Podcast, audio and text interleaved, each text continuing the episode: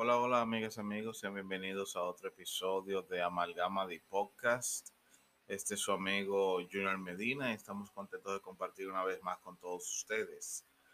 El tema del que vamos a hablar en el día de hoy es un poquito agridulce, ya que este jugador marcó varias generaciones y recibió muchísimos galardones en su vida y en este caso es el señor Roberto Alomar, eh, el cual ha estado afectado recientemente por unas acusaciones de acoso.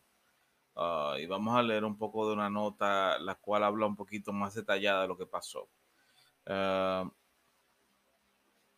el segunda base integrante del Salón de la Fama fue despedido la semana pasada como asesor de las grandes ligas y fue incluido en la lista de personas inelegibles para empleos de béisbol tras una indagatoria sobre las acusaciones contra el puertorriqueño. El comisionado Ron Manfred anunció el despido. El viernes indicó que una empleada de la industria del béisbol reportó un incidente supuest supuestamente ocurrido en el 2014 que involucra a Lomar. La liga contrató a un despacho legal externo para investigar el asunto. La MLB indicó que no dará más detalles sobre la investigación a fin de proteger a la persona que presentó la acusación. Ustedes están escuchando, o sea, no fue ni siquiera vía por un juicio. Simplemente fue por la acusación de una empleada en el 2014 y que sale a relucir ahora.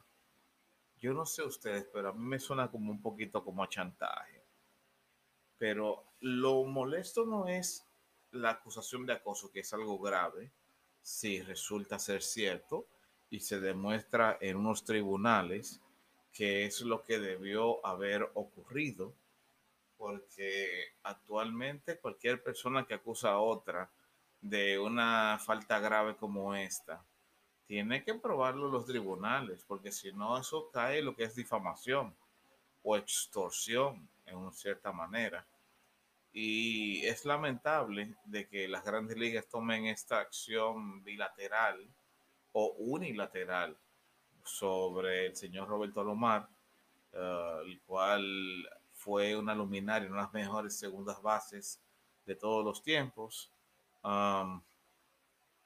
Ya queda fuera en esta cosa del señor Roberto Alomar de lo que era el grupo de los veteranos del Salón de la Fama, porque en este caso sale una nota también diciendo que el Salón de la Fama del béisbol aceptó la renuncia de Roberto Alomar a su junta directiva.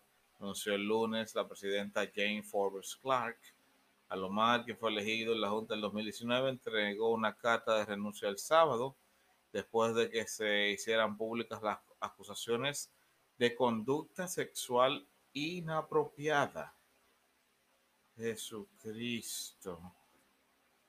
Oh, Dios. Esto está fuera de control, señores. Eh, um, esta ideología de género, estos movimientos incluyentes, si tú no puedes demostrar esto en los tribunales, ¿quién no nos dice a nosotros que tal vez se coquetearon estas dos personas?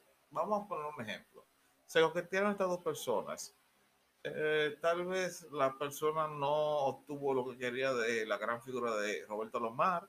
Roberto Lomar tal vez estaba casado en ese momento, con familia. Ella se sintió despechada y ella puede decir, ah, él me maltrató, se me propuso una manera indecente, yo soy la víctima.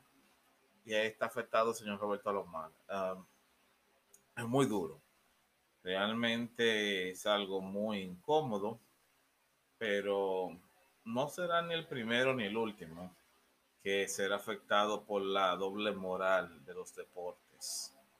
Pero de todos modos, uh, si usted tiene una opinión diferente, puede dejarnos saber en los comentarios. Para Amalgama de Podcast, este fue el señor Junior Medina. Hasta la próxima.